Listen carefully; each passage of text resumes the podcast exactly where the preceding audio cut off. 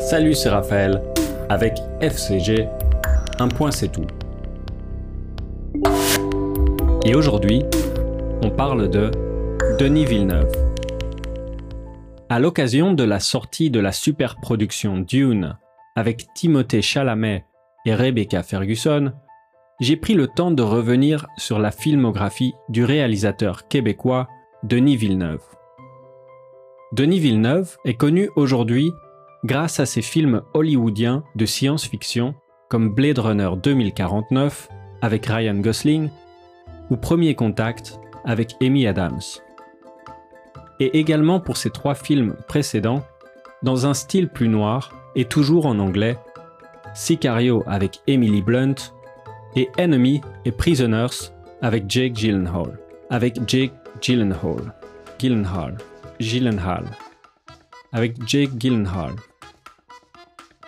Par curiosité, je suis retourné encore un peu plus loin dans le temps pour retrouver son tout premier long métrage en 1998, réalisé au Québec en langue française, un 32 août sur Terre.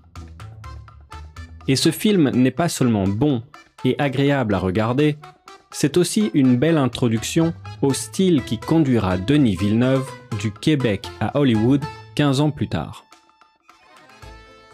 Un 32 août sur Terre, c'est l'histoire de Simone Prévost, une jeune femme de 26 ans à qui un événement tragique se produit.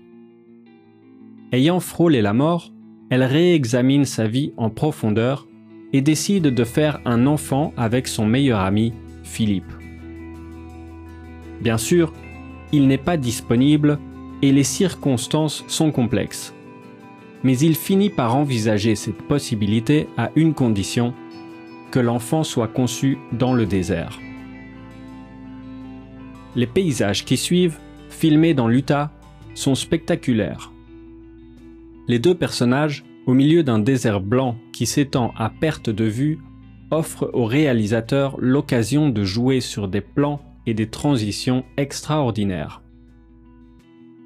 Il nous donne un avant-goût de certaines ambiances extraterrestres qu'on retrouvera plus tard dans Premier Contact et Dune.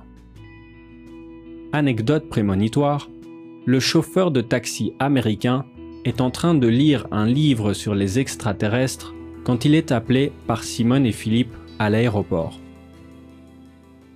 Pour le reste, le film est explicitement inspiré de la nouvelle vague, ce style cinématographique des années 60 en France et de l'âge d'or du cinéma italien. Les deux héros, insouciants et libres, reconsidèrent leur vie et essayent de s'affranchir des pressions sociales de leur quotidien. En faisant cela, ils nous emmènent avec eux dans leur escapade aux allures d'hallucination à la Zabriskie Point de Michelangelo Antonioni. Alors, après avoir vu cette production canadienne, référence et hommage au cinéma italien, français et américain, est-ce que ça vous a donné envie de voir Dune le dernier film de Denis Villeneuve? Question. Est-ce que vous préférez voir un film à la télévision ou sur grand écran? Quels autres films de Denis Villeneuve avez-vous vus?